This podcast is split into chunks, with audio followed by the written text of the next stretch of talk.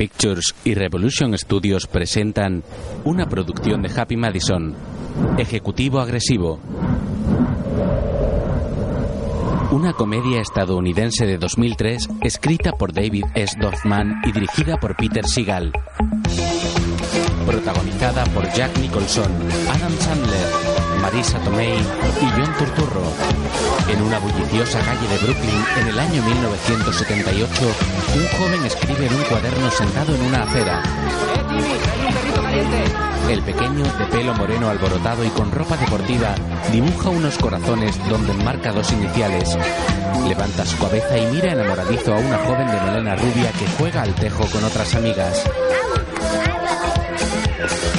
El joven se incorpora y avanza por la calle cuando ella se acerca. ¡Eh, Dave! Hola, Sara. Vaya fiesta, ¿eh? Sí, pero Arnie es el que sobra aquí. A mí, desde que su hermana se volvió loca, me da mucha pena. Un gordo se mofa de un niño y su hermana se balancea en unas escaleras. Lo que tú digas. ¿Sabes a qué podemos jugar? A verdad o prenda. ¿Quieres? Vale. Bien, yo empezaré. ¿Verdad o prenda? ¿Verdad? ¿Has besado a una chica alguna vez? Pues... La familia no cuenta. Mejor elijo prenda. Vale. Tendrás que besarme. ¿Cuándo? ¿Ahora? Sí, quiero que todo el mundo vea que yo soy la primera chica a la que das un beso. Dave la mira boquiabierto mientras Sara cierra los ojos y une sus labios esperando el beso. Él cierra también sus ojos y se acerca lentamente. Arnie le baja sus calzonas y calzoncillos ante la multitud. Dave abre sus ojos avergonzado sin llegar a besar a Sara. Dave se viste raudo de nuevo mientras todos se ríen mofándose del tamaño de su pequeño pene. ¿Quieres mostaza para mis salchichas, Pugny? Un niño con patines se marcha riéndose de Dave. 25 años después, en un aeropuerto, Sí, David Barnick. Acabo de aterrizar en St. Louis. Espero que tengas mi presentación. Oh, sí, señor. Me ha llevado toda la noche. La verdad es que me hace ilusión, señor. Nunca he estado en St. Louis. No sabe cómo le agradezco que me haya permitido acompañar. su jefe le cuelga y él disimula ante la joven con quien Sí, camina. Sí, sí, es una idea estupenda. Si acabamos pronto, le acompañaré a un club de jazz. Fenomenal. Te ha vuelto a colgar, ¿no? Sí, sí, del todo. Es un tirano. La colección de ropa gato gordito es idea tuya. Y ni siquiera te ha dado las gracias. Debería haberte ascendido. Pues resulta que ahora hay una vacante de creativo ejecutivo. de- Aprovecha el viaje para hablar del puesto. Tienes que aprender a hacerte valer. Lo sé, qui- quizás se lo deje caer. Tengo que irme. Lo siento. Te voy a echar de menos. Ella lo abraza para besarlo en sus labios, pero Dave la esquiva. Ese tío no nos quita el ojo. Ya sabes que no me gusta besar cuando me miran. Lo siento. Oye, cuídate. ¿De acuerdo? Adiós.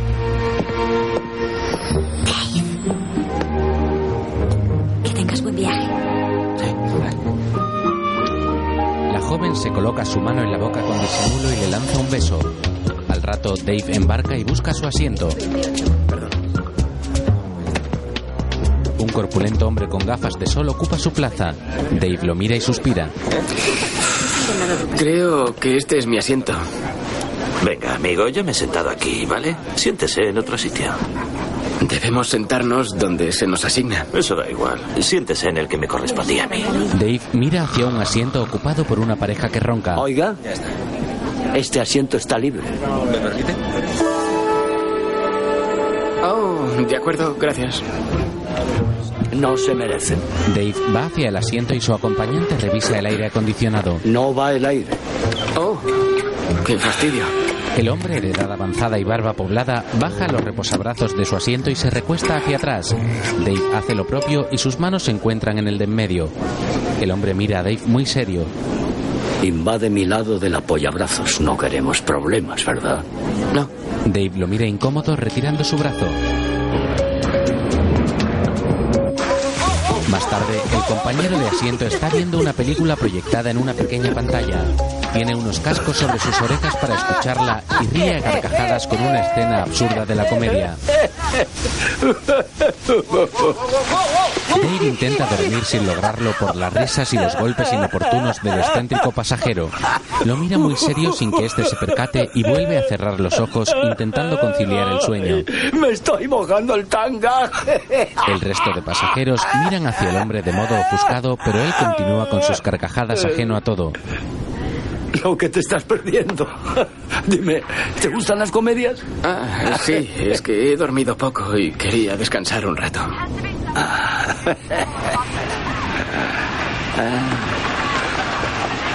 Fíjate en esa actriz.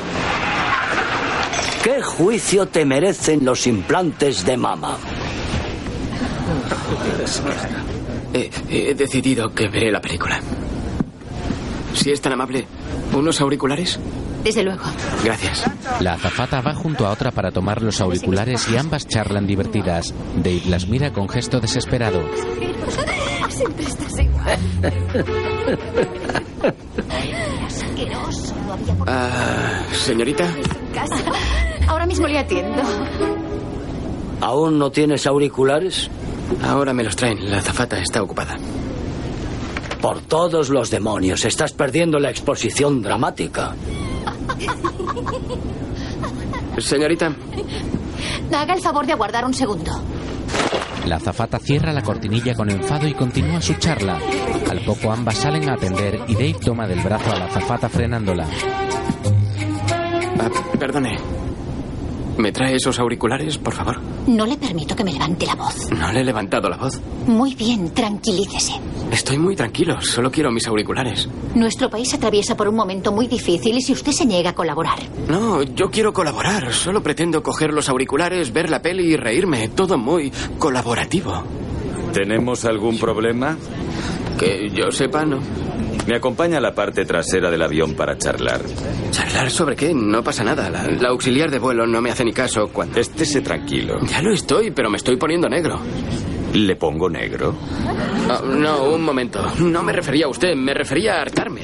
Señor, no toleraré comportamientos racistas en este avión. El país atraviesa por un momento difícil. Lo sé, no soy racista, solo quiero ver una película. Escuche, señor, se lo diré por última vez. Tiene que estar tranquilo. ¡Que lo estoy! El agente negro le da una descarga y el resto del avión lo mira horrorizado. Su compañero duerme a su lado mientras él convulsiona. Más tarde, Dave está en un juzgado y su abogado llega a su lado. ¿Tú qué crees? Oh, inocente, está cantado. Señor Basnik, expediente número 723. Agresión con lesiones a un auxiliar de vuelo. Le declaro culpable. Y fijo una indemnización de 3.500 dólares. Menos mal que ya estás bien. Además, para evitar futuros ataques de ira, tendrá usted que someterse a 20 horas de terapia de control de la agresividad. Control de la agresividad. Más tarde, Dave está en el hall de un edificio de oficinas. Toma un libro escrito por su nuevo terapeuta y lee. ¿Quién es Buddy Rydell? Conozca a Buddy. Dave queda atónito al comprobar que Buddy es su compañero en el avión. El doctor conversa en la planta superior con un hombre y Dave va en su búsqueda.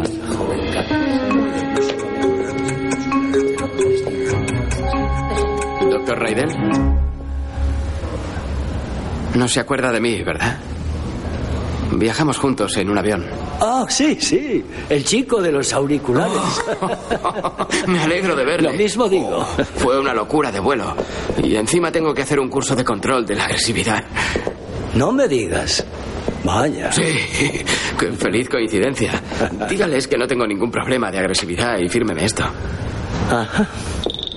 No puedo firmar este documento así por las buenas. No hice nada malo. Usted lo sabe. De acuerdo. Hagamos un trato. Tú asistes a una sola sesión, con lo cual yo tengo argumentos que avalan mi diagnóstico. Y después te firmo el documento. Vale. Sígueme. Oh, sí, sí. La sesión, Entonces mi jefe me iba hablando del número de días que había estado de baja. Y yo en plan de decirle, no me agobie, ¿vale? Pero no, el tío, venga y venga, que quería una nota del médico, no sé qué papel. Y yo le dije, tío, te lo digo muy en serio, no quiero que me agobie. Pero él, dale que te pego, dándome la barrila. Y entonces me, me quedé en blanco, me quedé en blanco.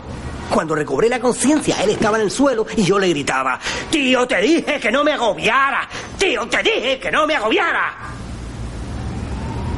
¿Estás satisfecho de tu conducta? Ah, la verdad es que no mucho. Tenlo presente, Lu. Los nervios son la única cosa de la que no te puedes librar perdiéndolos. Combatientes de la cólera, demos la bienvenida a alguien que quiere luchar a nuestro lado contra el demonio que nos posee. Dave. Hola, Dave. Hola, Dave. Hola, tengo una noticia estupenda. He convencido a mi demonio para que se vaya a vivir a un cuerpo mucho más mono. Más cosas buenas. No tendréis que soportar mis majaderías porque simplemente voy a quedarme aquí una sesión. Dave agredió violentamente a un auxiliar de vuelo en pleno vuelo. Qué caña. ¿La pusiste a tono? Ah, no le puse la mano encima. La toqué solamente. Embustero, pegas a las mujeres. Y no lo reconoces porque eres un fantasmón de mierda. Yo sé que eso no es cierto, pero ahora entiendo por qué estás tú aquí. me enviaron aquí porque mi vecino me atacó verbalmente. Y yo me cagué en su puerta. Pero claro, tú eres mejor que yo. Por eso no apechugas con tu rabia. Eres superior. Se cree superior. Quizá aún no es capaz de asumirlo. Aún no eres capaz. ¿Le has oído? Vamos a ir presentándonos todos a Dave. Chicas, ¿por qué no le contáis lo que os trajo hasta el grupo? Estoy seguro de que le encantará escuchar vuestra historia. A nosotros nos encanta. Vamos, acércate. Vale. Vale. Trabajamos en la industria del cine para adultos. Y somos amantes. Sí, un día Gina tenía una escena de sexo con un filipino, un tal Melo, cosa muy legal porque estaba en el guion. Claro. Luego invité a Melo a nuestra casa. Algo legal porque, oye, nos gusta la variedad. La variedad es cojonuda. Bueno, sigo. Estamos en plena faena y cuando levanto la vista veo que Gina está besando a Melo en la boca. Y eso no es guay para nada, porque viola nuestro código ético de tríos. Stacy me zampó un dedo del pie. Sí, Melo se pilló un cabreo y me llamó zorra loca. Y a mi nena nadie le llama eso. Eso es. Así que le grapé la boca. Y aquí estamos. Bueno, ¿a quién no le ha pasado eso? me cae bien. Sí, es gracioso. No tanto como tú. Las jóvenes se besan en la boca de modo apasionado. Sí, me encanta. Dejadlo ya. Venga, dale, dale, dale otro poquito. Venga. Un poquito de control. ¿m?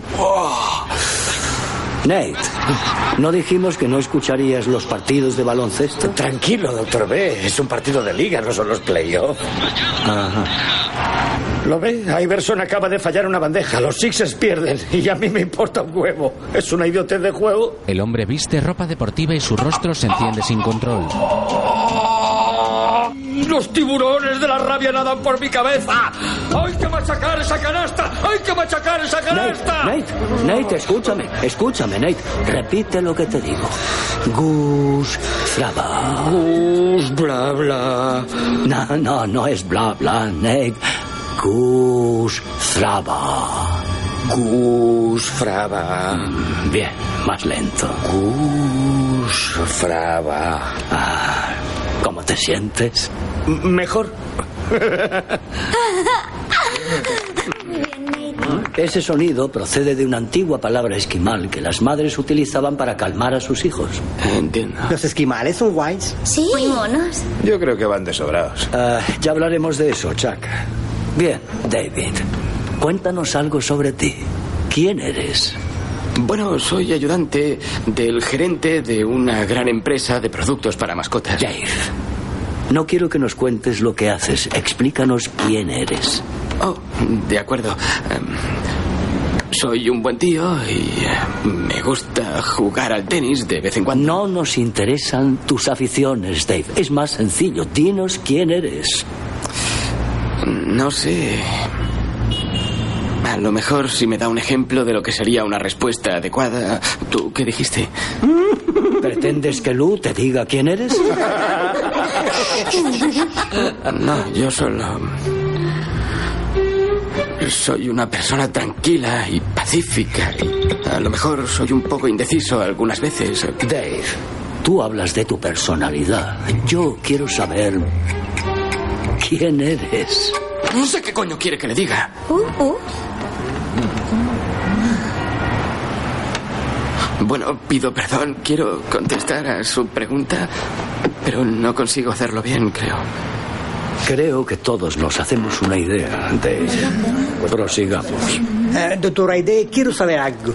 ¿Por qué Chuck se cree con derecho a fumar aquí? Porque yo hago lo que quiero cuando quiero. ¿Te enteras, bananita con plumas? Cielo, al menos yo no he preñado a mi tía.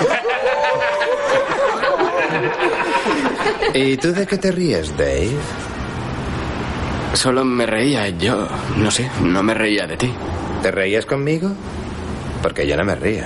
Ah, ¿Es cosa mía, doctor? ¿O ese tío me está vacilando? Dime, ¿cómo te sientes, Chuck? De feliz te pasaba cabreado. Sin pasar por triste. Tengo ganas de darle de leches a ver si se sigue riendo. ¿Eh? ¿Qué? ¿Te crees superior porque aún tiene los dos huevos, eh? ya me banteo. Venga, vamos, vamos, machote. Venga, barroso. Chuck mueve sus puños ante él. Quieto, quieto, quieto. ¿De verdad te compensa volver a la cárcel, Chuck? ¿Solo se está riendo de ti? no me estoy riendo de nadie. El exboxeador frena su puño ante la cara de Dave. Gus Brava.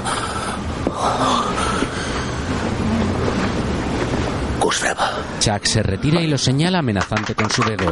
Mientras todos aplauden, Dave torna su rostro en asustado. Más tarde, ¿Y el bizcocho? No hay bizcocho. Me apetecía mucho bizcocho. la sesión ha finalizado y todos charlan despidiéndose. Eso espero. Buenas noches. Adiós, nena. Gracias, adiós. No me negará que es una locura. Si tuviera que asistir a 20 horas de eso, terminaría suicidándome. Tenga. 20 horas en mi curso no te servirían para nada. Estoy de acuerdo. Me parece que recomendaré al tribunal que doble las horas. ¿Qué- qué- ¿Cómo? Te voy a explicar algo, Dave. Existen dos clases de seres agresivos, explosivos e implosivos. El explosivo es aquel individuo que se comporta como un energúmeno cuando una cajera le regatea una bolsa.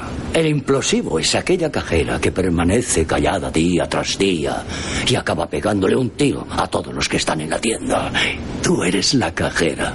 No, no, no, no. Verá, yo soy el tío que se esconde en la sección de congelados y avisa a la policía.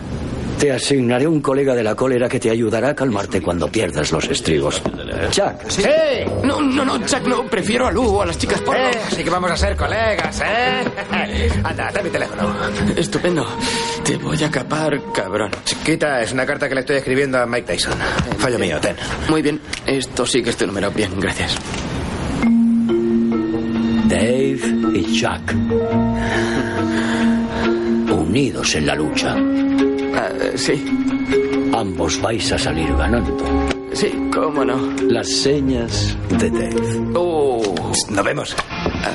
Por la noche, novia de Dave se encuentra en un bar con otro hombre viendo el partido en una pantalla grande. Los Yankees están que se salen. Dave cree que batirán el récord de Seattle. ¿Recuerdas cuando íbamos a Harvard y vimos a Ron Guidry ganar su vigésimo partido? Claro que lo recuerdo. ¿Cómo me emocionó? Ojalá lo hubiera hecho yo. Andrew, si empiezas así, no continuaremos viéndonos. Perdona, pero es duro. Sé que nunca encontraré a otra como tú. La encontrarás y será una mujer con suerte. Gracias por ser mi mejor amiga. Andrew la abraza cariñoso cuando Dave llega. Linda. Hola, Dave. Andrew. Qué bonita es la amistad. ¿Qué te ha parecido el psicólogo? Ah, psicótico. Oye, ¿y el señor Ara te ha dicho algo de tu ascenso? Ah, aún no he tenido ocasión de hablarle del tema, pero lo haré. No hay mucho ambiente. Creí que esto estaría lleno. He preferido alquilar el local y dar una fiesta a los antiguos alumnos de la Universidad de Harvard. Por cierto, ¿dónde estudiaste tú? En la pública de Trenton. Eh, has tenido un día duro. Necesitas un batido. Oh, vale. Hasta luego, Andrew. Al rato Andrew se encuentra en el baño. Mientras hace pis, mira una pantalla donde se ve un documental sobre pesca. Al momento entra Dave. Hola, Dave. Eh, Andrew, ¿qué cuentas? No mucho.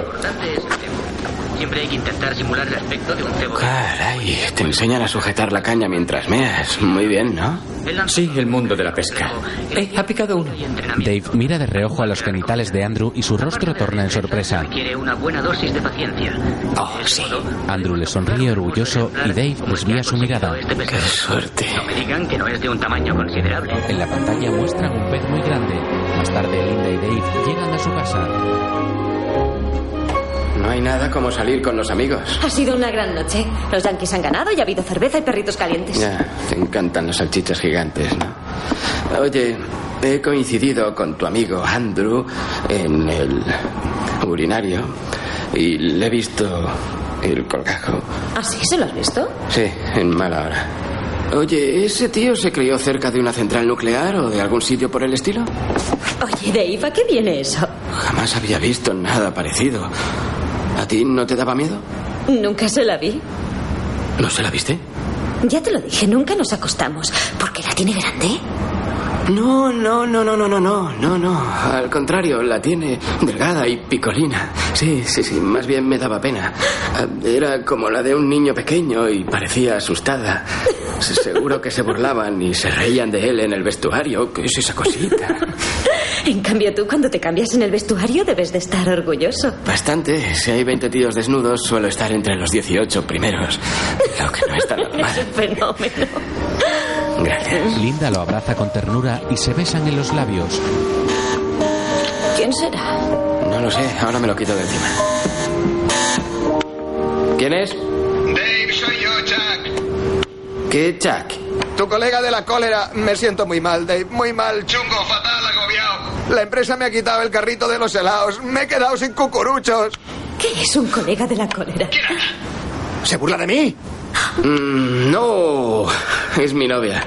¿Y que se cosa la boca? ¿Lo has entendido? Tengo que hablar contigo ahora mismo. Estamos un poquito ocupados, Jack. ¿Ocupados? Todos estamos ocupados. Oye, baja antes de que el lobo negro devore mi cerebro. Dave mira a Linda resignado negando con su cabeza. Más tarde ambos se encuentran en un bar sentados junto a una mesa de billar. Cuando me echaron del ejército pasé por una época realmente mala. Putas, alcohol, disparaba mi arma al techo, gritaba hasta quedarme dormido. Al final mi mamá también me echó. Supongo que fue entonces cuando te refugiaste en el regazo de tu tía. No te pases de listo. Pero sí.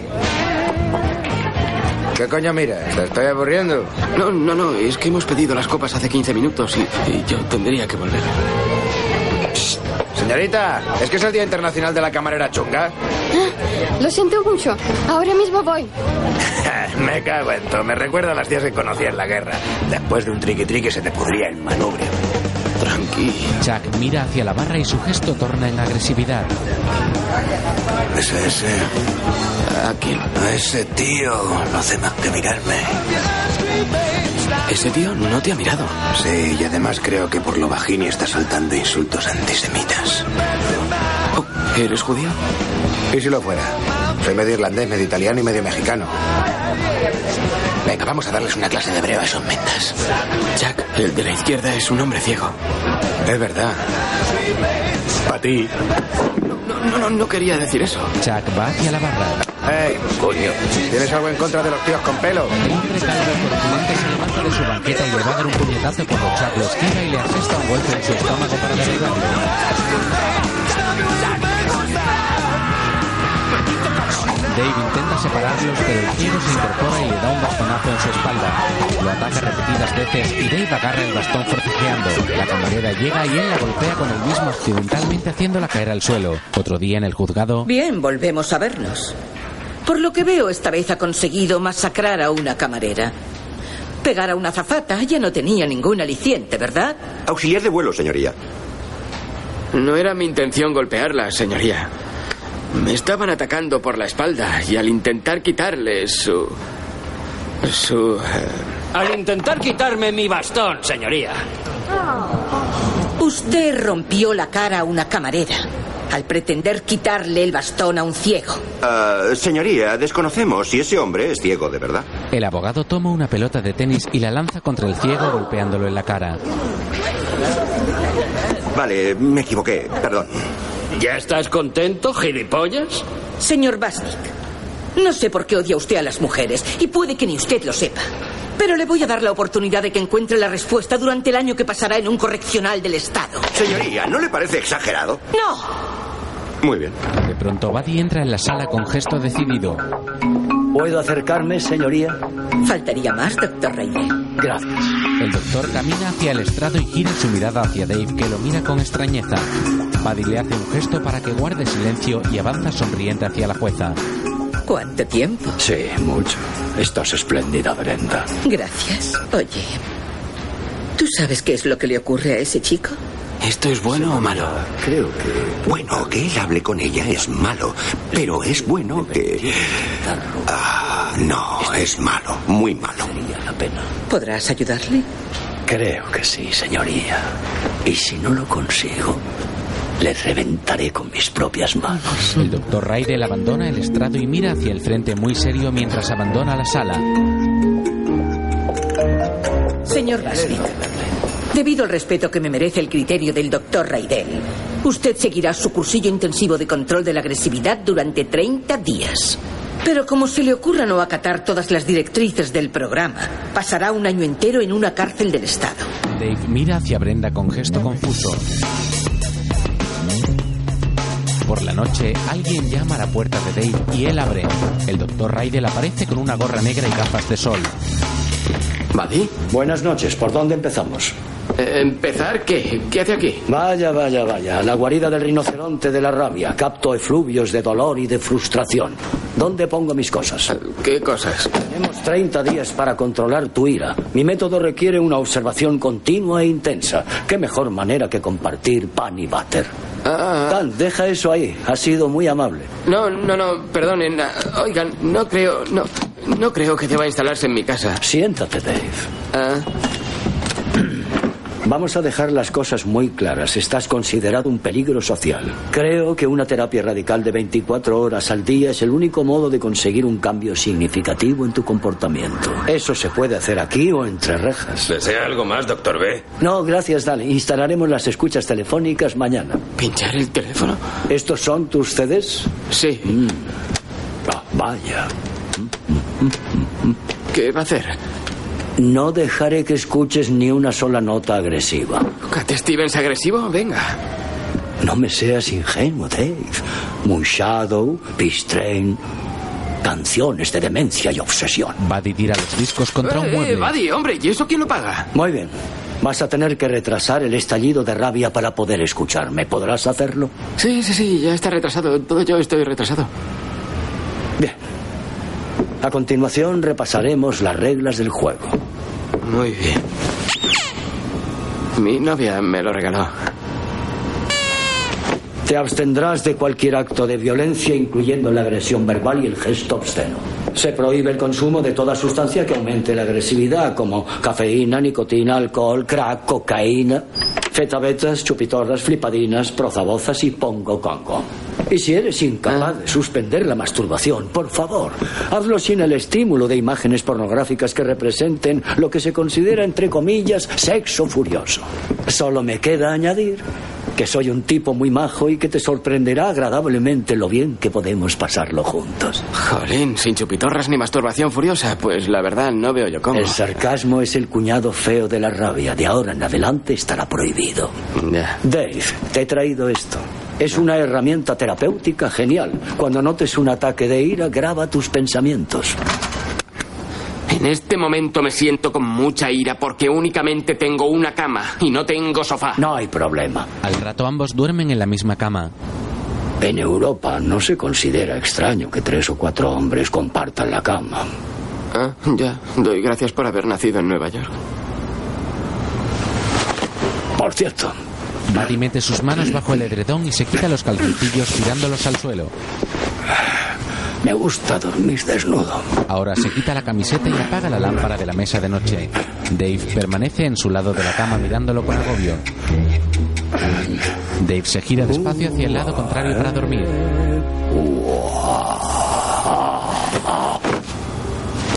Buddy hace su ritual y queda boca arriba. Dave se acurruca hacia el otro lado con gesto nervioso. De pronto, Buddy se coloca tras su espalda y lo abraza.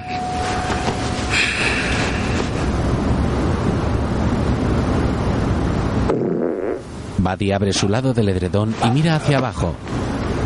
¿Ha sido una rana? Eso espero. Dave se da la vuelta de nuevo colocándose al filo de la cama. Al amanecer del día siguiente, Dave duerme boca arriba abrazado a un oso de peluche. Buddy le hace unas fotos y Dave despierta. Oiga, ¿qué hace? Inmortalizar tu comportamiento en el despertar. Al menos se ha puesto los calzoncillos. Seis y media. Todavía me queda media hora más. Tienes que prepararme el desayuno. Dave, cocinar es muy relajante y terapéutico. Quiero dos huevos, ecológicos y poco hechos, tostadas integrales. Y te lo suplico, dime que tienes ketchup. Oiga, hay una gasolinera en esta calle. Allí no solo tienen ketchup, sino que las dependientes tienen una mala leche que ni se lo imagina. La gozaría soltando lo del gusfraba. Capullo. Más tarde, Dave se ha vestido y le prepara el desayuno al doctor. Toma una sartén y echa un par de huevos con desgana. Buddy está en la mesa leyendo un periódico. Dave sirve un vaso de zumo y prepara dos tostadas. Luego termina de freír los huevos que se han quedado pasados. Mira el reloj angustiado. Son las ocho menos cuarto. Los huevos del señor.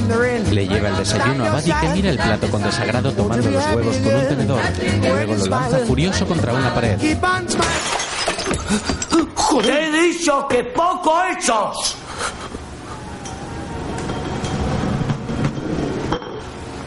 ¿Por qué he hecho eso? Porque anoche no quise acurrucarme contra usted. El hombre airado abre la boca y cierra los ojos. Ave cereales. No importa la edad que se tenga. Siempre es una delicia culinaria. Tira todo y se queda tan ancho. Es un psicótico, ¿vale? Oye, no quiero morros. Ven, desayuna. En un plis plas iremos al trabajo. ¿Cómo que iremos al trabajo? Supongo que cuando dice iremos, quiere decir iré. Debo estar contigo en el trabajo. Soy tu sombra. Ah, creo que van a pensar que estoy loco de remate, Buddy. Mi loquero me acompaña al trabajo, estampana los huevos, no sé. No debes avergonzarte por haber buscado ayuda para tu problema, Dave. Eso no es ser débil. Ah,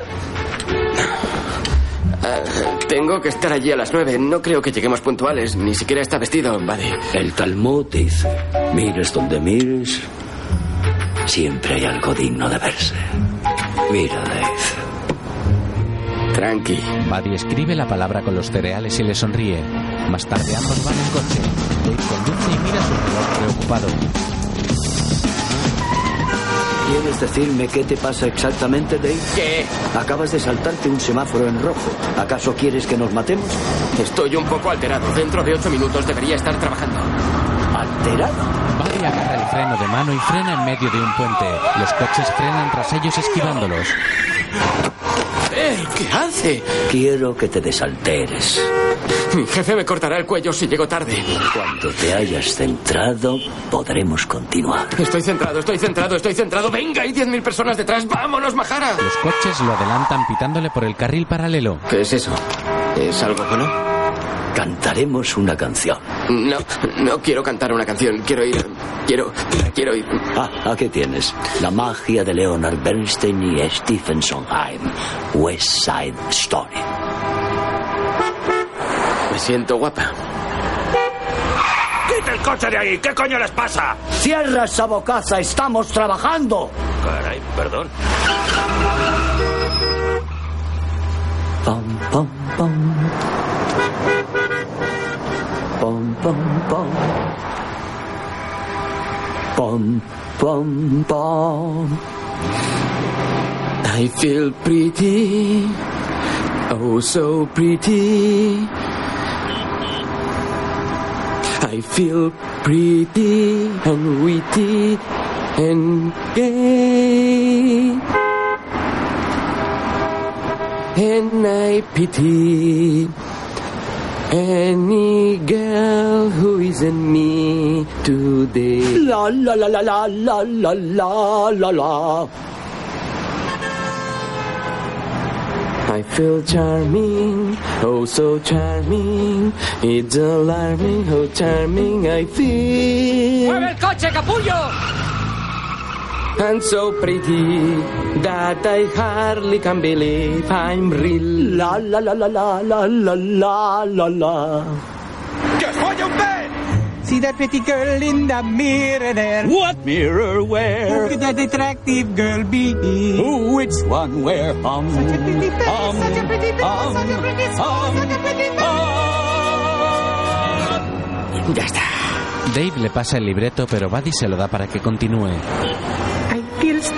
I feel stunning and entrancing. And entrancing. Feel like running and dancing for joy. For I love my pretty, wonderful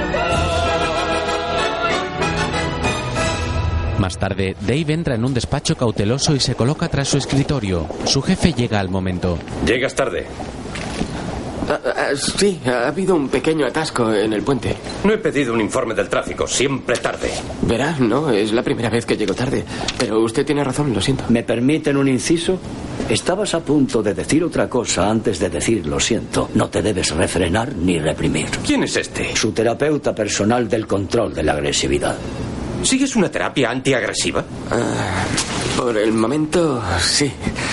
Ah, ¿Recuerda usted el vuelo con destino St. Louis que cogí, el que tuvo que dar la vuelta y regresar? Ah, sí, sí, un problema con un pasajero conflictivo. ¡Eh, eh, eh!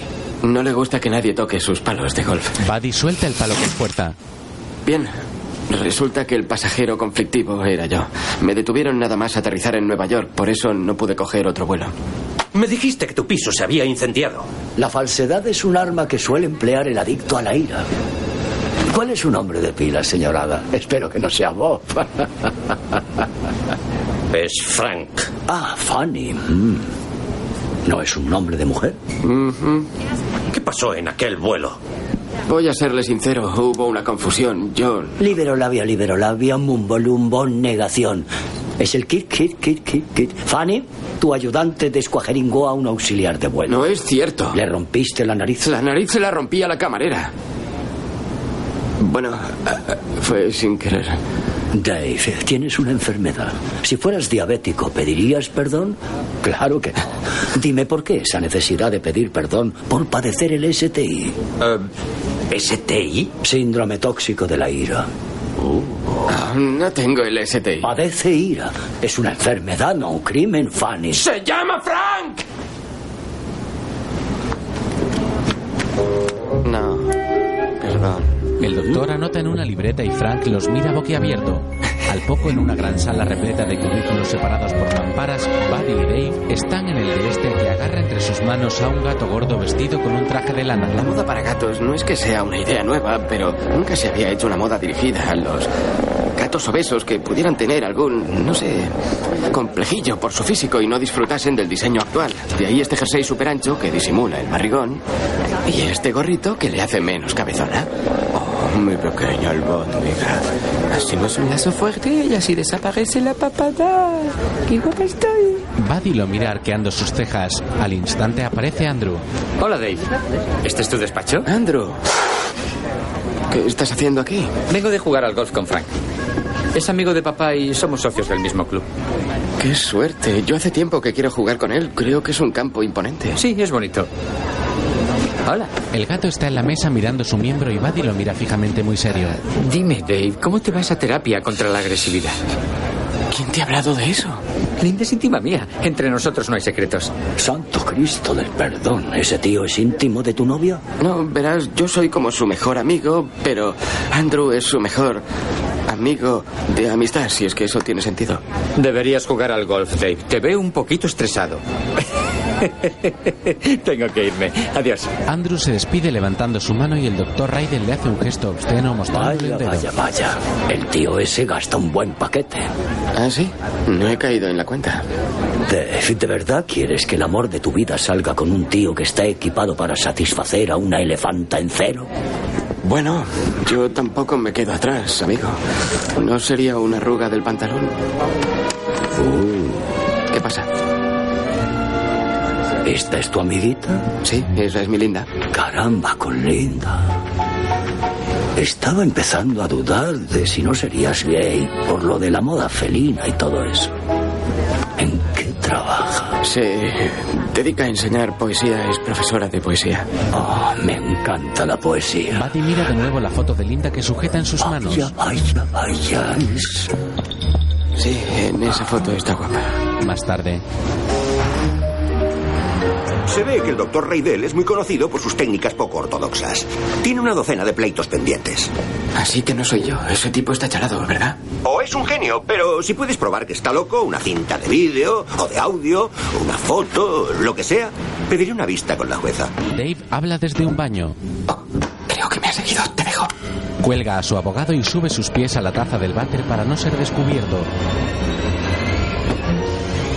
Abre despacio la puerta cuando ve a su gato que le mueve el rabo cariñoso. Albóndiga. Bola de grasa, me has dado un susto de muerte. Por la tarde, Buddy está con Dave de nuevo en su casa. No me gusta cómo me han quedado las camisas, Dave. Vuelve a plancharlas. Ya he tenido mucha paciencia contigo. Desconfía de la paciencia del airado. Hablo en serio. Demasiado en serio. Desnúdate. ¿Qué has dicho? Dave enciende la grabadora tras su espalda. Que te quites la ropa. Conozco una técnica de reducción del estrés que te sentará muy bien. ¿Quieres que me quite la ropa? ¿Quieres verme desnudo, Buddy? ¿Eres homófobo, Dave? No, lo que soy es... No saco mi pene aquí porque el señor lo mande fobo. Respondamos a la llamada de la selva. Más tarde, ambos van montados en un jeep que conduce Buddy.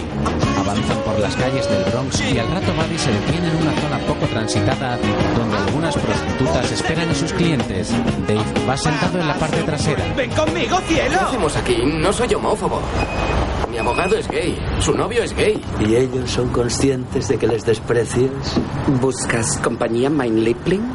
No, no queremos nada, gracias. 50 pavos serán tuyos si subes ahí detrás con mi amigo y charlas un ratito con él. ¿m? Será un placer, señor Cejas. A la mierda, ya estamos. La transexual abre la puerta y se sienta junto a Dave. Guten Tag. Hola, encantado. ¿Cómo te llamas, baby? Melvin. Su nombre es David. Sabes que nada de falsedades. No es ninguna falsedad, es mi nombre hebreo.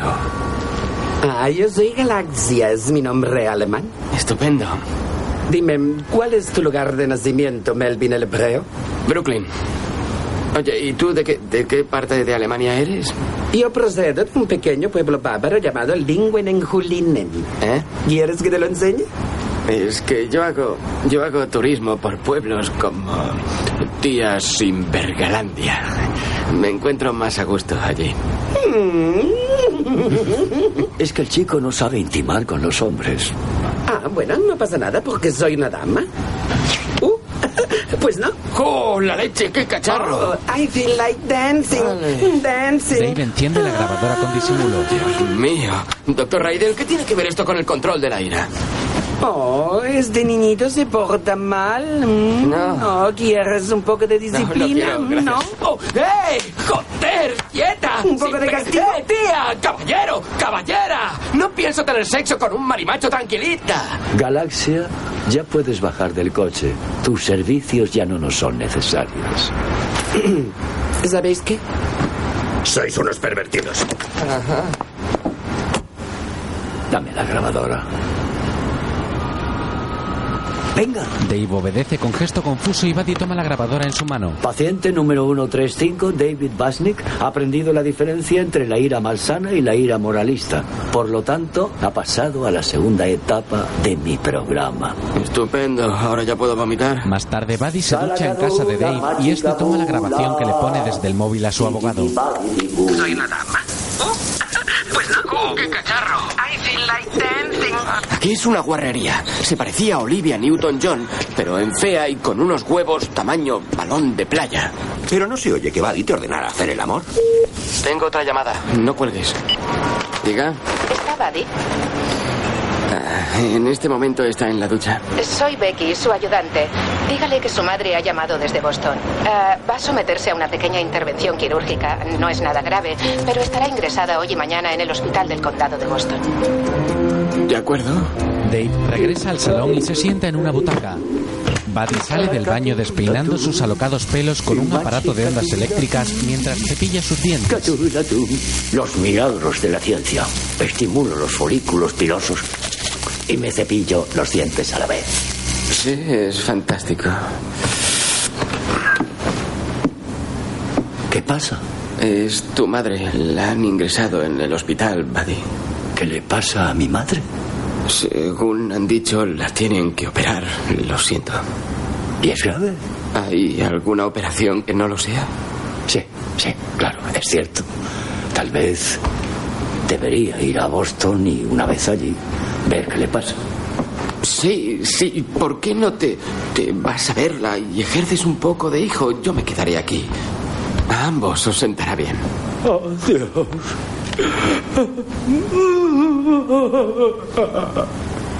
Es lo único que me queda, mamá. No me dejes.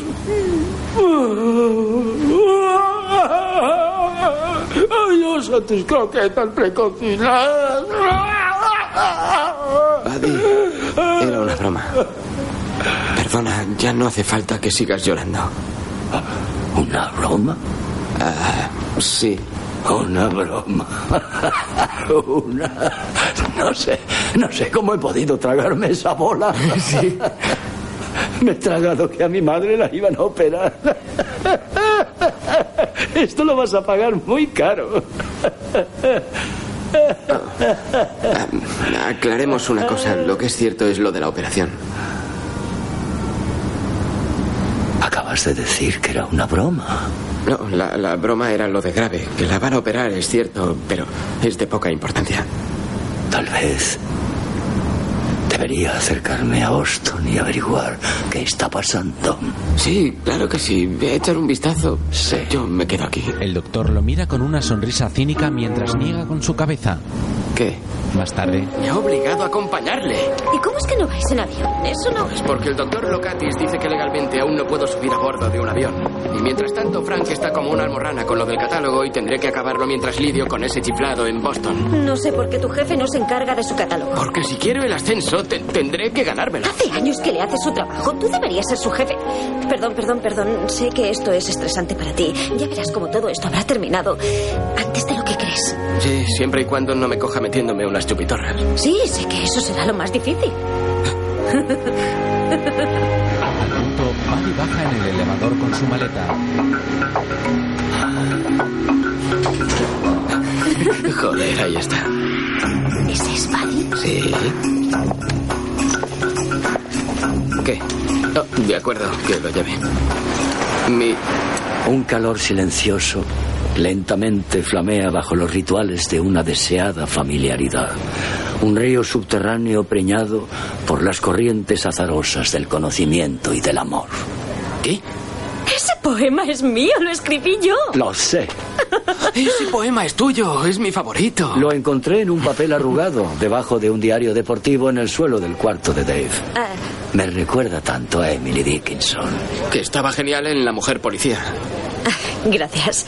Y le agradezco que lo haya rescatado del suelo.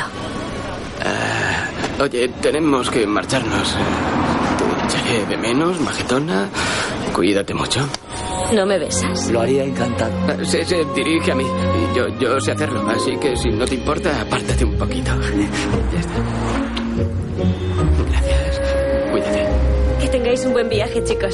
Será estupendo. Adiós. Linda se marcha y ambos montan de nuevo el ascensor para subir al parking en la azotea del edificio. ¿Qué? Un tío imbécil de pura raza ha aparcado detrás de mí. Perfecto, pues se acabó el viaje. No, no, no, podré salir. Vamos. No sé cómo saldrás. Por mucho que lo menees, lo vas a apoyar. Pero el señor lo sabe todo. Buddy abre su coche y toma un bate de béisbol y un palo de golf. Se queda con el bate y va al coche que bloquea su salida. ¿Qué va a hacer? Rompe el cristal de un golpe. Quita el freno de mano y deja su tarjeta en la luna delantera. Luego monta en su coche. Otra gran actuación del maestro del control de la agresividad. Buddy da marcha atrás moviendo el coche Y ahora trasero. le da por chocar. Intento conseguir espacio para dar marcha atrás. Si de verdad hubiera perdido los papeles, habría tenido el aplomo y la elegancia de dejar mis datos y los de mi compañía aseguradora. Lo que tú digas, jefe loco como una cabra con una vena que se le hincha en la sien mientras golpea con el bate. El coche de atrás avanza hasta el borde de la azotea y cae al vacío estrellándose contra el suelo. Creo que ahora ya tienes espacio. Ambos se miran preocupados. Al rato inician el viaje y Buddy conduce saliendo de la ciudad.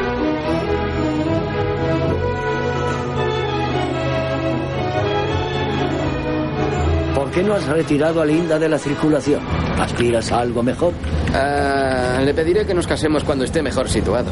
¿Quién quiere casarse con un botones de 35 años? Falta de decisión, Dave. No es falta de decisión. Incluso he pensado cómo será la pedida.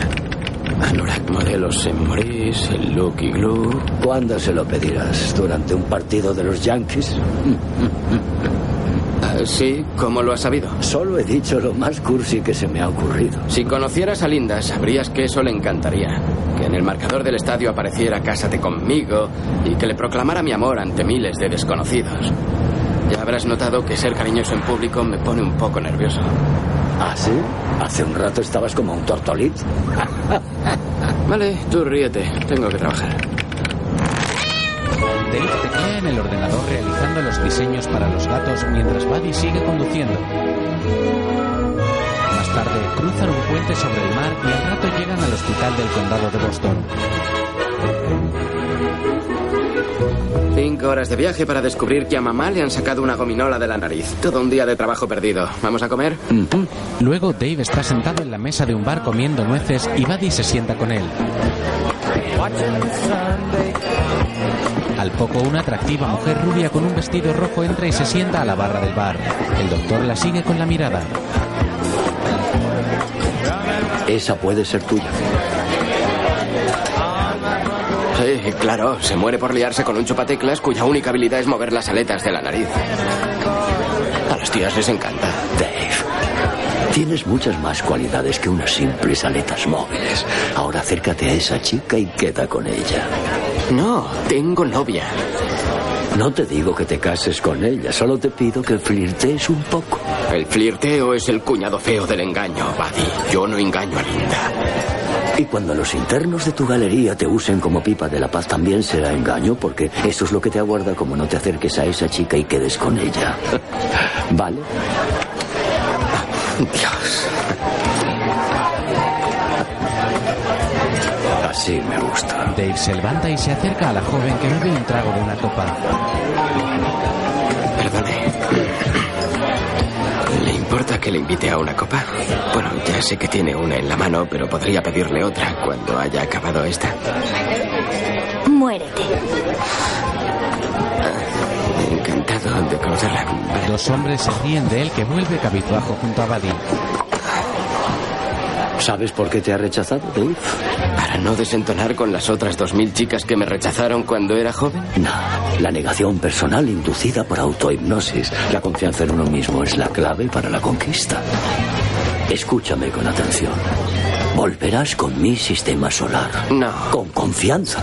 Y si vuelve a decirte que no, aceptaré que soy un fracaso como terapeuta y abandonarás mi programa.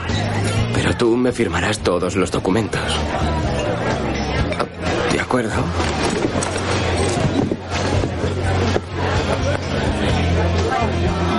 Acércate a ella y repite mis palabras, literalmente. Le pido perdón por mi torpeza de antes, pero me resulta muy difícil conseguir expresarme cuando está a punto de explotarme el paquete.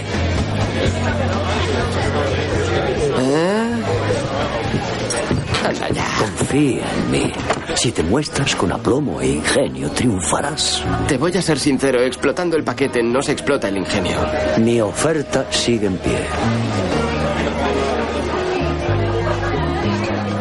Si yo repito esa auténtica chorrada que probablemente sacaste de una peli porno menudo pervertido y ella me vuelve a rechazar, no tendré que terminar tu programa. Exactamente. Allá voy. Agárrate los machos. Dave avanza de nuevo hacia la barra con sus manos en los bolsillos y gesto decidido. Desde la mesa el doctor lo sigue con la mirada. Got a black magic woman. Joven rubia sigue en la barra tomando su copa y mientras Dave se acerca más, Buddy lo mira con gesto sonriente. La rubia mira a Dave con rostro serio. Le pido perdón por mi torpeza de antes. Pero es que me resulta muy difícil conseguir expresarme. Dave mira hacia el doctor que asiente con gesto divertido animándolo a decir la frase. Luego Dave mira de nuevo a la joven.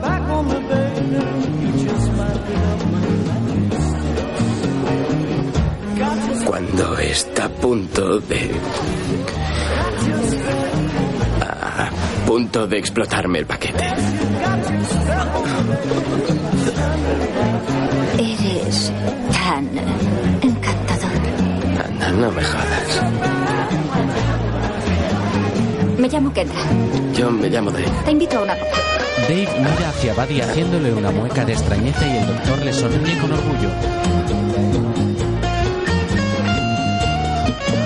Varias copas más tarde, Yo, yo ya, ya no podía aguantar más, así que le dije a mi jefe, eh, Calborota, para refrescarte las ideas hay que ponerte un enema.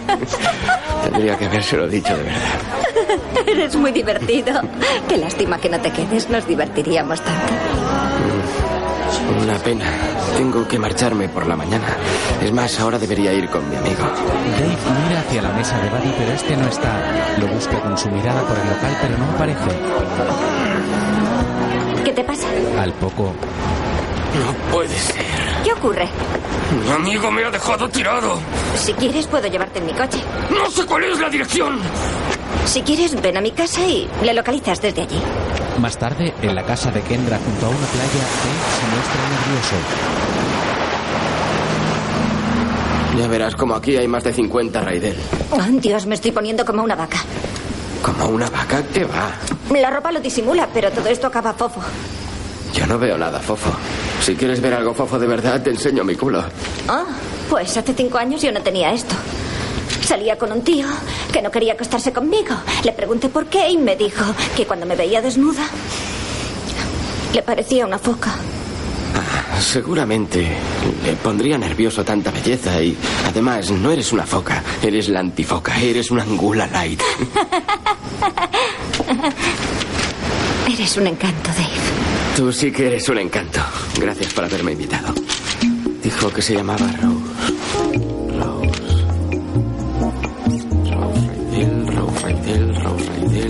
Rose Raidel, aquí está. Kendra se desnuda y muestra su deportiva ropa interior. Kendra, aunque me, me encantaría que te quitaras ese sujetador porque representa a un equipo que he odiado toda la vida, es mejor que sigas con él. ¿Por qué? Porque tengo. tengo novia. Oye, ya no soy una niña, Dave. Si de verdad te parezco una foca, eres muy libre de decirlo. No, no, no, no me pareces una foca. Pues explícame por qué cuando podríamos hacer el amor, de repente resulta que tienes novia. Porque la, la tengo, tengo, tengo novia. Dijo el mentiroso a la ballena. ¿Qué vas a ser una ballena? Es más, no te vendrían mal un par de kilos. ¡Oh! Muy bonita, ¿te parezco esmirriada? No, no, no, no quería decir eso. ¿Era esto lo que pretendías? No. Vale, así que si engordara un par de kilos, ¿serías capaz de aguantar los vómitos y harías el amor conmigo? Ay, qué joder. ¿O es que semental como tú? ¡Tienes miedo de hacerme daño! ¿Estás enfadada? ¿Cantamos una canción? ¿Conoces I Feel Pretty? Kendra le lanza un pastel a la cara. ¡Largo! ¡Lárgate! ¡Largo, fuera! ¡Boca! ¡Esclavo! Queda en la calle y comienza a llover. Más tarde, baja de una furgoneta en una calle y llama a la puerta de una casa. Buddy le abre.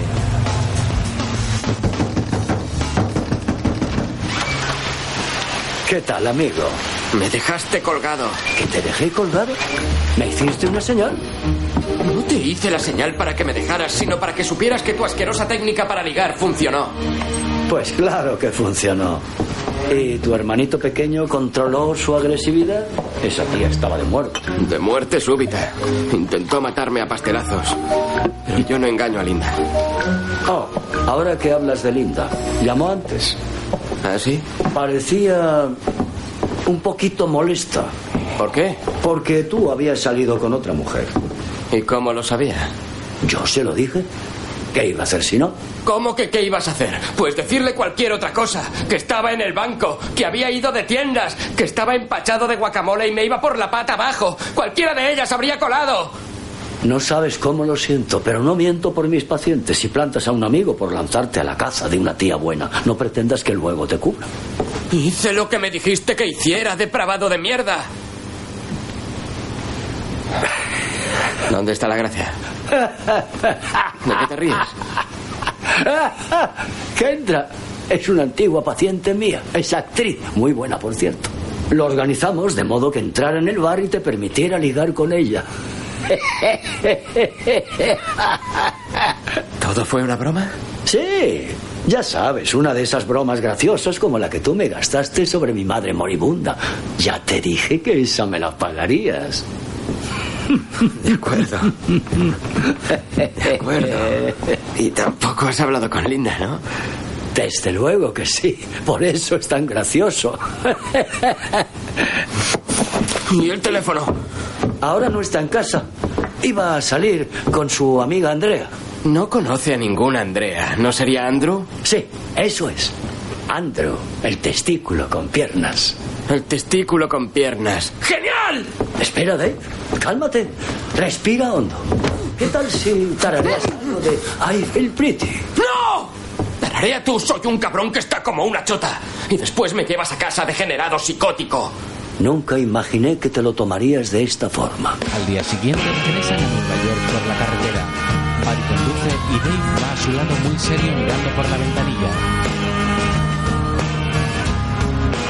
Bueno, ¿qué? ¿No piensas abrir la boca?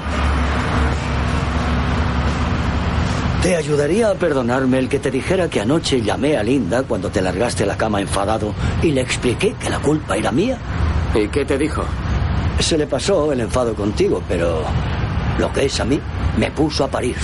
Te lo ganaste a pulso. Yo no hice nada. Ya lo sé, lo sé. Amigos, Sí. Echa una cabezadita. Estoy hecho polvo. Menuda nochecita. Dave recuesta su cabeza sobre el asiento y cierra los ojos. Buddy continúa conduciendo por una autopista. Más tarde, Dave duerme sobre el asiento y Buddy lo despierta de nuevo haciéndole una foto. ¡Basta de chocolate! Abre los ojitos, dormiloncete. ¿Qué? Oye, ¿dónde estamos? ¿Eh? ¿Eh? Aunque he tenido que invertir un montón de esfuerzo y mucho dinero, he dado con la bête noire de tu escuela primaria, Arnie Shackman, porque ansiamos enfrentarnos con él, ¿no es cierto? ¿Qué? ¿Te refieres al niño que me martirizaba en primaria? David, creo que es capital que te enfrentes al que fue tu pesadilla de la infancia. Recuerda, todavía eres mío durante 22 días. ¿Aquí es donde vive Arnie Shankman? Avanzan junto a un monasterio de monjes budistas. Es otra broma. ¿Pretendes que me enfrente a un monje? Estupendo. Dave baja del coche y Buddy espera para tomar de la guantera una pistola con disimulo. ¿Sientes vergüenza porque nunca le plantaste cara? No, no era más que un niño que se desmadraba porque a su hermana la encerraron en un manicomio. Me sorprende que no estés al tanto de eso. Se acercan a un monje que reza sentado. Se parece mucho. Perdone, Arnie Shankman. Siento haberle despertado. Me llamo Pana Kamanana. Pero sí, una vez fui conocido como Arnie Sackman. Arnie, eh, Pana Kamana, na. Dave Basnick, compañero de colegio. David Basnick. Nunca habría dicho que te encontraría en un monasterio. Sí, diríase que he sufrido una transformación algo drástica. ¿Nos disculpas un momento, papanatas? No se llama Papanatas, se llama Panamanapia y pretendes que pelee con él. Es monje. No puede hacer daño ni a una margarita. No puedo creerlo. Ese es el monje que te retorcía los pezones. O te enfrentas a él o irás a la cárcel. Vale, vale, vale. Ambos regresan junto a Arnie y Buddy espera a unos pasos. Bueno, quería decirte que cuando éramos críos, no hacías otra cosa que machacarme todo el día y yo jamás hice nada para que tú me trataras de ese modo. No, claro que no, David. Yo era un idiota integral. De pequeño hice muchas cosas horrorosas. Te trataba a patadas, te ponía motes ofensivos. Y me bajaste los pantalones delante de Sarah Plowman. Eso. Eso, la verdad, fue muy gracioso. A mí no me hizo ninguna gracia. No seas así, David. El humor es la pimienta de la vida. Tu cara era para partirse de risa. ¡Uh, uh, uh! ¡Sara me ha visto el pito! Así que a Kung Fu le gusta el humor picante. Quizá le haga gracia el comentario jocoso que hiciste sobre Buda. Oh, ¿qué dijiste de Buda? Dave dijo, ¿cómo un tío que pesa 300 kilos puede tener los huevos de enseñar autodisciplina al resto del mundo? Eh, no te burles de mi Dios, ¿quieres? ¿Y sabes otra cosa que a Dave le parece muy picante? El recuerdo de la tonta de tu hermana cuando intentaba subirse las bragas con la camisa de fuerza puesta. Ah, ¿Te hace gracia? Dave solía conseguir que ella se desnudara diciéndole que tenía fantasmas en la ropa. No, no, no es verdad. Entonces se sacaba el pajarito y le decía que era un cucurucho de nata y fresa. ¿Has venido aquí a decirme eso? ¿Alguna vez mostraste tu aparato a mi hermana? No. Y no vuelvas a empujarme. Se repite la humillación del colegio. Te obliga a olerle el culo mientras se tira un pedo, te hace chupar el cerumen y te pega un moco verde. Contesta, Basnik. ¿Le echaste un polvo a mi hermana? Uno detrás de otro. Ella gemía como un ñu vicioso. Como un ñu vicioso. Um, Le da un puñetazo a Dave. ¡Qué a gusto me he quedado! Joder, con el pequeño saltamontes.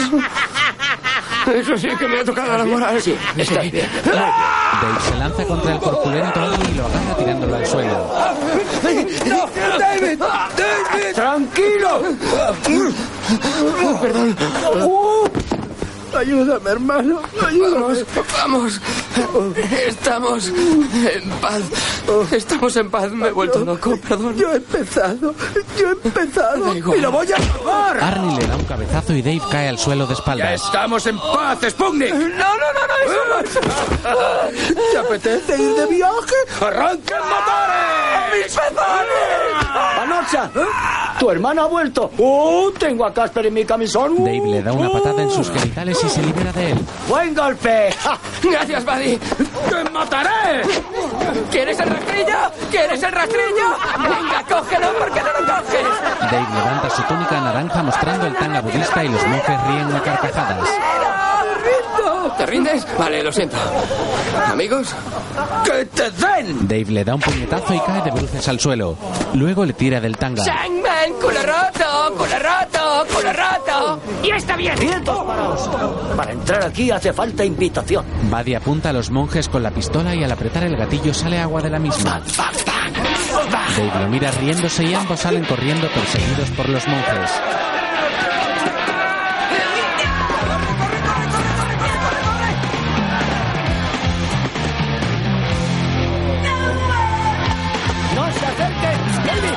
¡Pon en marcha el coche! Buddy arranca raudo y acelera alejándose del camino del monasterio mientras pierden de vista a los monjes. ¡Demonios! Parecíamos Bonnie y Clyde en plena acción. ¿Qué ibas a hacer en la matanza del monasterio? Salen del camino y se incorporan bruscamente a una carretera. Chaval, me has dejado con la boca abierta. ¡Ah! Nunca imaginé que esto acabara de este modo. Le has zurrado bien la banana a ese monje, ¿eh? ¡Sí! ¡Le he dado un buen meneo! ¿Te sientes bien? ¡Me siento bien! ¡Me Sí. siento a tope! Sí. Solo me sienta mal haber abusado sexualmente de su hermana, pero es igual.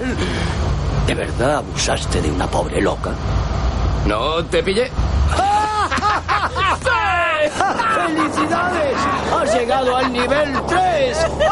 Más tarde, Linda y Dave pasean. Créeme, jamás habría hecho nada con aquella chica. No te preocupes, el doctor Raidel me lo explicó todo y lo, lo entiendo. Verás, el doctor Raidel me ha ayudado a descubrir un aspecto interesante acerca de mi indecisión. Iba a esperar a un partido de los Yankees para hacer esto, pero... Yo qué sé, es algo que quería decirte. No sé por qué me está costando horrores hacerlo, pero... Es que, es que los monjes intentan hacerse los duros, pero en realidad les faltan agallas.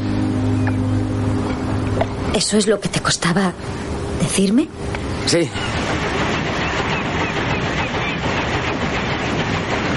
Cuando hablé por teléfono con Buddy, me dio algunos consejos. Oh, genial. Sus consejos suelen ser lunáticos, pero curiosamente funcionan, así que... Ya, entonces creo que haré lo que me sugirió.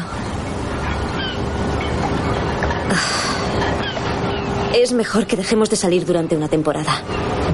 Buddy cree que una separación de prueba acabará fortaleciendo nuestra relación de pareja. Dave se enfurece. Luego llega a la terapia en coche. Mientras, Yo juego al tenis, imbécil. Creo que necesitas otro par de sesiones, Johnny Mac. Vuelves al grupo. ¿Qué? ¿Está usted loco? Dijo que estaba fuera. ¡Dentro! ¡Fuera! ¡Dentro! ¡Fuera! ¡Dentro! ¡Cambio de decisión! ¡Esto es ridículo! ¿Qué decisión arbitral es esa? Esto no es la Copa Davis, es terapia de grupo. Ve a dar una cabezadita anticólera. ¿Quieres? No rechines los dientes. Lo siento. Bien, ¿cuáles son las claves que necesitamos para... Dave, ¿llegas tarde? ¿Podemos hablar a solas, por favor? Sí, claro. Dave toma el brazo de Buddy con ira, mientras Johnny duerme en una colchoneta, en una pista de baloncesto. ¿Le dijiste a Linda que nos separásemos una temporada? Sí. ¿Sí? Sí. Una separación temporal de Linda es crucial para nuestra estrategia. Mi estrategia era la de conservar a mi novia. De acuerdo. Pero porque eres mi amigo. Linda lleva bastante tiempo pensando en dejarte. Te quiere, pero sabe que eres un neurótico sin remedio. Celoso, sin autoestima, resentido, inseguro y además eyaculador precoz. ¿Lo de eyaculador precoz te lo dijo ella? No, eso es de mi cosecha. Hace ocho meses que no me ha pasado. Es igual. El hecho de separaros temporalmente os hará sentir un aprecio más profundo hacia David Basnick. Cuando haya salido con unos cuantos pringados, te suplicará que vuelvas. A la mañana siguiente, Linda habla por teléfono con Dave. Así que he estado reflexionando, Linda, y creo que lo que de verdad nos hace falta es una separación temporal. Y si además quieres conocer a otros penes, personas, em, quiero que te sientas libre. Te noto alterado. ¿Estás bien? Estoy, estoy, estoy bien, oye. Oye, puedes salir con quien quieras y no te reprimas, ¿de acuerdo? Hay, hay tíos muy majos por ahí y yo lo asumo, seré fuerte. Dave toma la calculadora y la lanza contra un compañero de trabajo. Luego, El tío me pidió calderilla. Me reí en sus narices. Me mandó a la mierda y entonces le meé. ¿Qué querías que hiciera, eh? No sé, tirarle un pedrusco. Oh, tú siempre lo solucionas todo del mismo modo. Oye, era un mendigo, ¿verdad? Respira en paz, controla tu voluntad. La leche, Lu. Desde que el doctor B te trata, menudo cambiazo has pegado. Todos nos hemos calmado. Oíd, amigos. ¿Podríais bajar un poco la voz? Veréis, estamos cenando y los tabiques son muy delgados.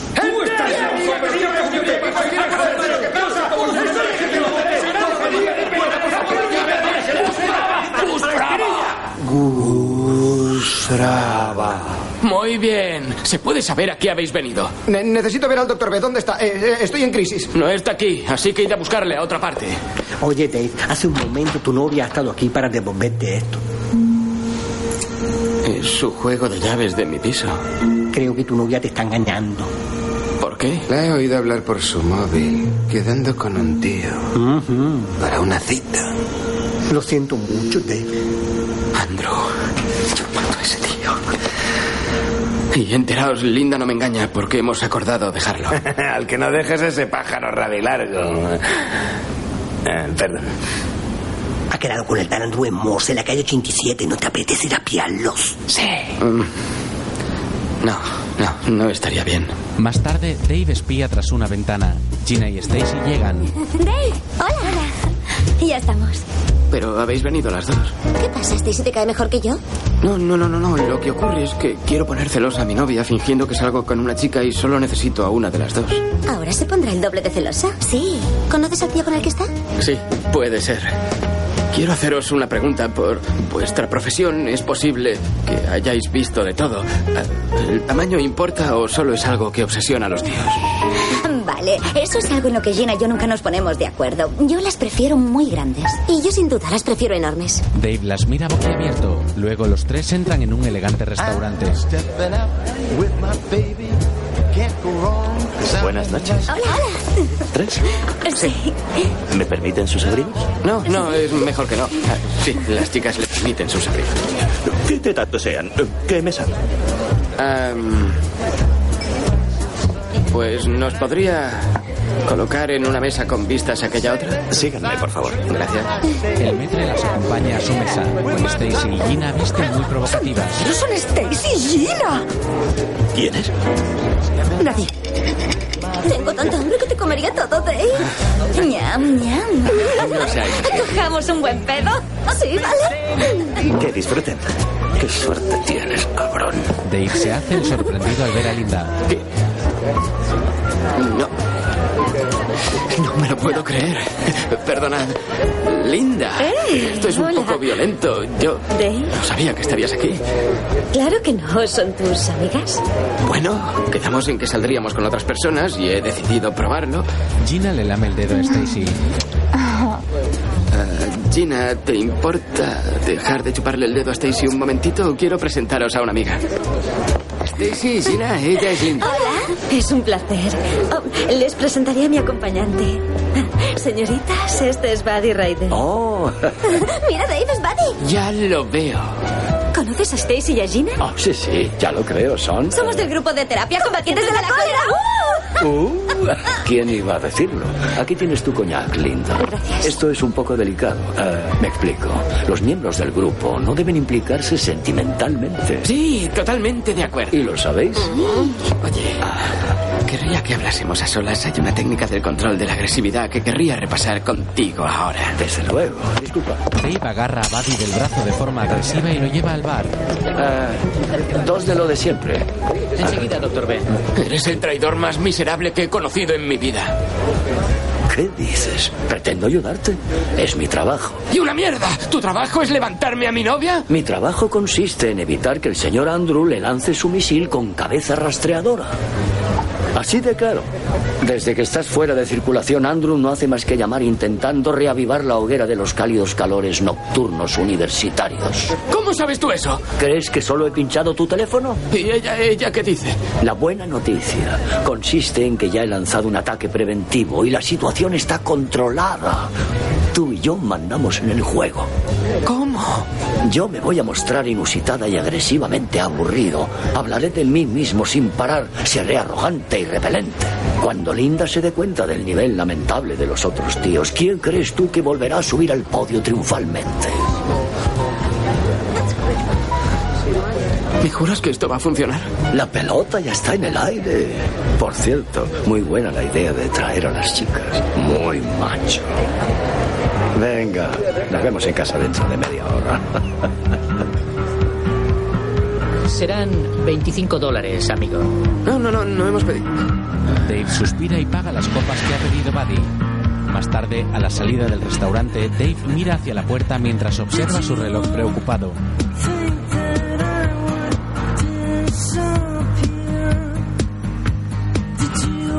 Luego, en su terraza, se asoma a la calle muy preocupado por la tardanza de Buddy.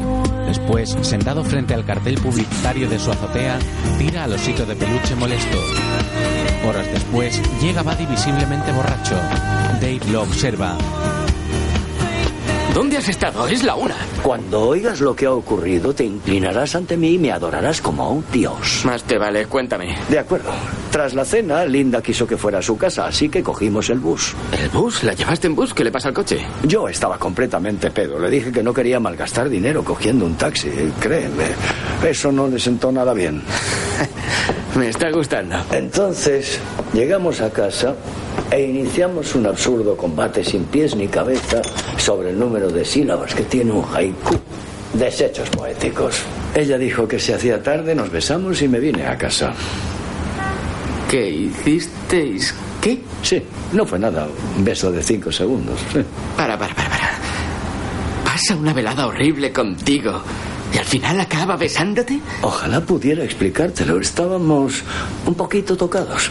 De pronto nos peleábamos, luego nos echábamos a reír y todo para acabar con un beso de 10 segundos. Habías dicho que duró cinco segundos. El primero fue el que duró 5 segundos, luego paramos porque mi barba le hacía cosquillas. Es una monada. El de 10 segundos fue con lengua. ¿Metiste tu lengua retorcida, asquerosa y corroída en la boca de mi novia? Ah, un segundo. Un segundo, Dave. Aquí el doctor B, hábleme. Vaya. Hola. Ahora no puedo hablar contigo. Sí, supongo que tienes razón. Cuanto antes mejor. ¿Quién eras, Linda? Ah, Dave. Tengo noticias buenas para ti y noticias potencialmente cabreantes. Primero, las buenas. Voy a firmar tus documentos. Eres hombre libre. Ajá. Dime ahora las potencialmente cabreantes.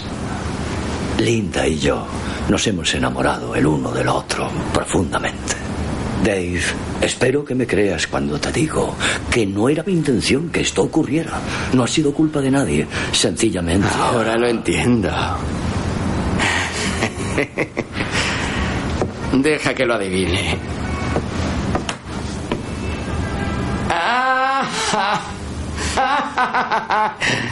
Es otra de tus bromas. Ojalá fuera así, Dave. Quiero que sepas que insistí en que no siguiéramos adelante sin tener tu bendición. Porque tú y yo somos amigos íntimos. Así que, ¿qué me dices, Dave? ¿Puedo seguir enrollado con tu antigua novia? Dave se lanza enfurecido contra el cuello de Buddy. En otro momento, en el juzgado, Volvemos a vernos, señor Basnick. Su agresión al doctor Raidel me ha espantado. Obviamente la terapia de la agresividad ha fracasado con usted. Fijaré el juicio para dentro de tres semanas. Será acusado de intento de homicidio. Para preservar la seguridad del doctor Raidel, dictaré una orden de alejamiento por la que no se le permite acercarse a menos de 200 metros de él y de su encantadora novia Linda. Se levanta la sesión. Más tarde, Dave baja las escaleras del juzgado muy triste. Entonces ve a Linda a punto de montarse en un taxi. Dave la observa y ella lo mira a los ojos.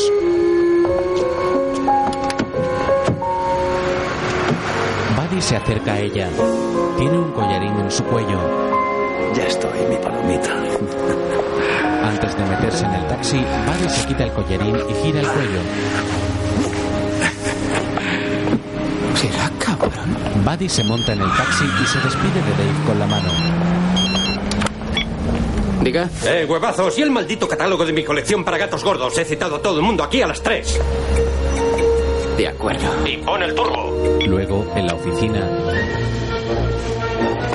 Perdón por el retraso. Trae aquí el catálogo, lo presento dentro de dos horas. ¿Y qué coño le pasa a Tom Redinflón? Lleva todo el día ahí espatarrado. Oh, no se preocupe por él. Aquí tiene. Creo que le va a gustar. son montajes con Frank besando a su gato, bañándose con él o tocándole un pezón. Creo que es estupendo. Esa foto es fantástica. ¿Qué coño es esto? Oh, como a todo el mundo le dice que esta moda fue idea suya, que menos que aparezca su foto, ¿no? Frank, una pregunta. ¿Pondrás dos sofás en mi despacho? Porque si vienen amigos, quiero que se encuentren cómodos. ¿Qué despacho? Frank ha tenido el detalle de darme una especie de cargo de ejecutivo creativo. ¿Le ha dado el puesto que yo pretendía? Se lo ha ganado. ¿Por qué no puedes alegrarte por mí? Linda lo celebraría. Entérate de una vez. Estoy harto de que vayas detrás de Linda. Rompió contigo hace 15 años. Supéralo. No te preocupes tanto por mí. Tu viejo amigo Buddy irá hoy con ella al estadio de los Yankees. Esta noche hay partido. Este tío va a robarme mi idea. Basnick, su comportamiento es inaceptable. ¿Inaceptable? Durante cinco años he estado trayéndole el café y haciendo todo su trabajo y cuando por fin queda vacante un puesto bueno, ¿va y se lo da al capullo más grande del mundo? Tal vez del mundo sea demasiado, pero de este despacho seguro que sí. Lo golpea. Bien, cuando empecé a trabajar aquí, se me prometió la oportunidad de promocionar. Incumplir esa promesa para mí es inaceptable. Golpea una lámpara. ¿Le gusta mi swing? Debería invitarme a jugar al golf alguna vez. Bien, cuando yo salga libre de la cárcel dentro de dos a cinco años, espero que sepa rectificar y me dé el puesto del que Andrew ha presentado la dimisión. De acuerdo. Perfecto. Que tenga éxito con el catálogo, Fanny. Pisa la cabeza de Andrew al salir. A propósito, el gato no se llama Gordinflón, sino Albóndiga, y se está cepillando sus pasteles de cangrejo. Más tarde, en el estadio de los Yankees, Buddy lleva a Linda. ¿No sientes un cosquilleo? Cosquilleos de todo lado. Sí, esta noche es muy especial. Mientras, Dave corre hacia allí en coche. Dave acelera conduciendo a toda velocidad. Entre tanto, los jugadores entrenan minutos antes del partido. Buddy y Linda se dirigen a las gradas. ¡Eh, doctor B! ¿Qué tal? Muy bien, gracias. Se huele la emoción por aquí. Dave busca un aparcamiento.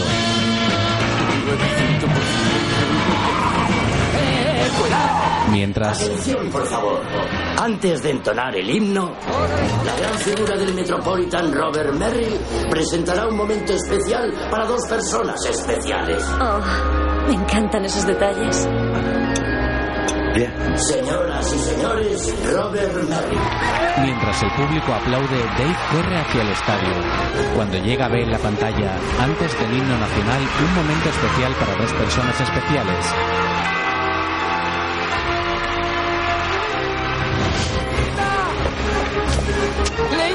¡Linda! ¡Linda! Dave busca a Linda mientras Buddy ríe junto a ella. Dave ve como Robert Merrill se acerca al micrófono e intenta ir al campo, pero lo detienen.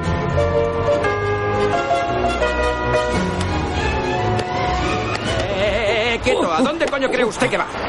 Un momento, yo le conozco. ¡No, vamos! ¿Y su acento alemán?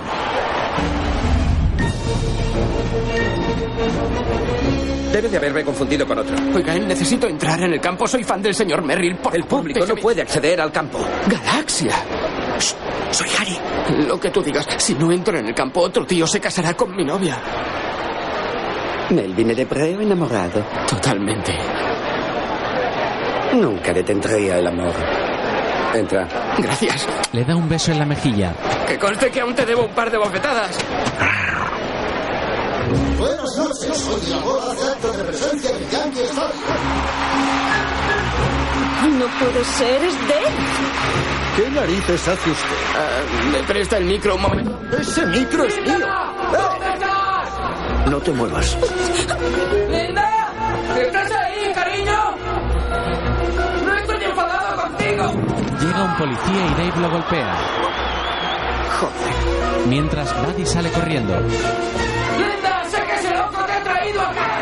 Esquiva a otra persona. David se ha vuelto tarumba. Eh, yo he hecho locuras más bestias para recuperar a una tía. Una vez corrí en pelota picada por el metro. ¿Y qué pretendías conseguir? Creo que nunca me paré a pensarlo. Mientras, ¡Linda! ¡Quiero decirte algo muy... Ese chico no está en sus cabales. ¡Linda!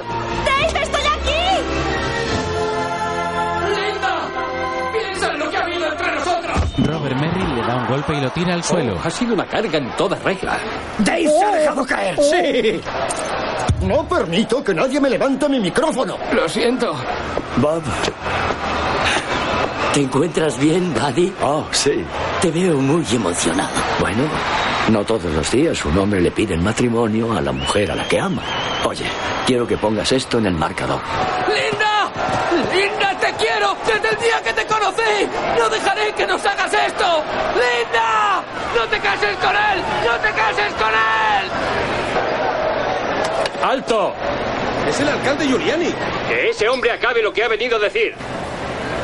Subidle al campo. ¿De qué me suena ese tío? Creo que es Mick Jagger. Oh. Gracias, alcalde Giuliani. Es usted formidable. Y ese payaso que espabile. Se me agarrota el brazo. Frankie Rocket, Gus Fraba, Gus Fraba. Sí. Fra. Linda. Comprendo que quisiera salir con otros hombres. De verdad que lo he comprendido. Buddy Raidel es un psicótico. Pero en una cosa estaba en lo cierto. Yo era un tío encolerizado. Pero sobre todo conmigo mismo. Precisamente por permitir que me trataran como a un mierda. Pero ya no quiero seguir siendo ese tío encolerizado. Quiero cambiar. Y si tú me dejaras, te demostraría que tengo agallas para luchar por aquello en lo que creo. Y creo en nosotros, Linda. Te quiero con todo mi corazón y sé que tú también me quieres a mí. Yo debería ser tu marido. Y no ese bicho raro. Y deseo formar una familia contigo, tener hijos contigo. Hijos que tengan tus ojos y tus labios y mi apellido. Eso es todo lo que quiero. ¿Quieres casarte conmigo?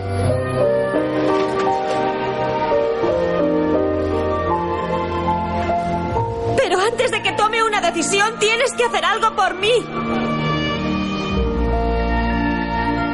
Tienes que besarme delante de todo el público.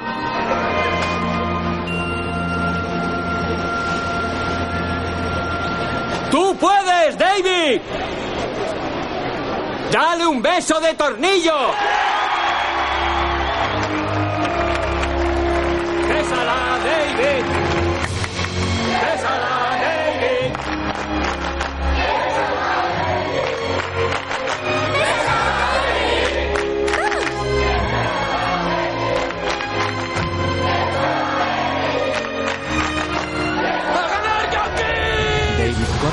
Y la besa apasionadamente.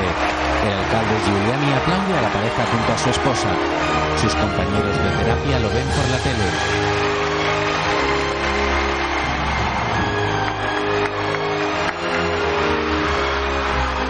Mírale cómo se arrima. No ha sido tan difícil, ¿verdad? No puedo creer que sintieras algo de verdad por ese loco peligroso. Créeme, no es un mal tío.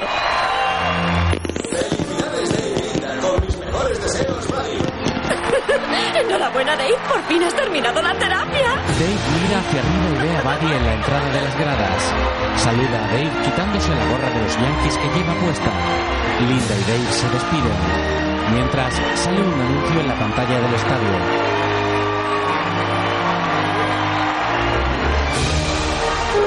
De agresividad? Llame a Buddy. La llamada es gratis. Me alegro de que tu coche se quedara sin batería. El tren es muy romántico. No cambies de tema. ¿Cómo que las dos últimas semanas de mi vida no han sido más que una terapia? Bueno, sí. Conocí a Buddy después de leer su libro y le hablé a grandes rasgos de cómo era tu vida, de lo disgustado que estabas tú y de lo frustrada que me sentía yo. ¿Sí? Dijo que creía que podía ayudar, pero que sería duro. Parte de todo esto era un montaje. Bueno, el tío que ocupó tu asiento, la auxiliar de vuelo, la jueza, todos son amigos de Buddy. ¿Y el agente de seguridad que casi me electrocuta? ¿Estaba en el ajo? No, pero aquel día estaba de mal humor. Joder, qué mierda. El agente tenía a un hombre y a una mujer durmiendo apoyándose en sus hombros. Tiempo después se celebra la graduación de Dave. Hola, jefa. ¿Qué tal va todo? Oh. Buddy Raidel. Eres grande. No hice más que mi trabajo, ni por un momento dudé de ti. Salvo cuando caíste en las garras de Galaxia. ¿Has dicho que ese tío es Buddy Raidel? Sí. Un tal Buddy Raidel dejó esta tarjeta en lo que queda de mi Lexus. Ah, sí. Es para hacer el parte del seguro. ¡Tu seguro ha sido cancelado!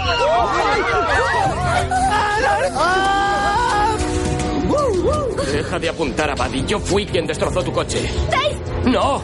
Soporto esta clase de tíos. Antes de hacer algo a mis amigos tendrás que matarme a mí. Calma, tranquilízate. ¡Cállate! Voy a dar una lección a este gallito. No me das ningún miedo. El doctor Raidel me ha enseñado a no temerle a nadie. Quiero hacerte una pregunta. Pretty girl in the mirror there? What mirror where? El hombre dispara una pistola de agua. ¡Os pillé!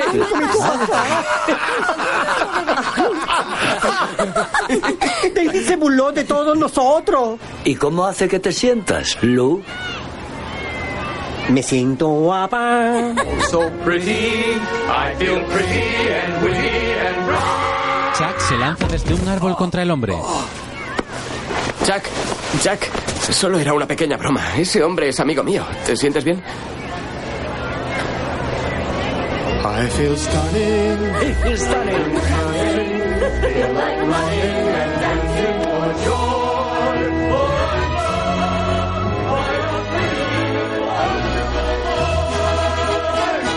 Todos bailan en el parque en círculo y agarrados de la mano. La luz de la tarde se refleja en los grandes rascacielos neoyorquinos.